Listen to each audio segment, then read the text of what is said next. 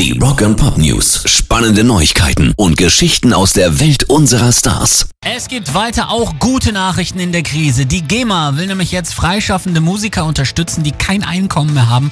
Und zwar mit 40 Millionen Euro Soforthilfe. Der Schutzschirm Live stellt finanzielle Übergangshilfen für individuelle Härtefälle bereit. Außerdem will die GEMA auch Spielstätten, Kulturbetriebe und Freizeiteinrichtungen entlasten, die aufgrund der Corona-Krise schließen mussten, indem sie ihnen die Tantiemen für Musik erlässt.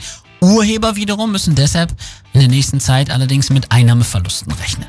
Rock and Pop News. Queen Mastermind Brian May hat den englischen Premierminister Brian Johnson und sein Krisenmanagement in Sachen Corona scharf kritisiert.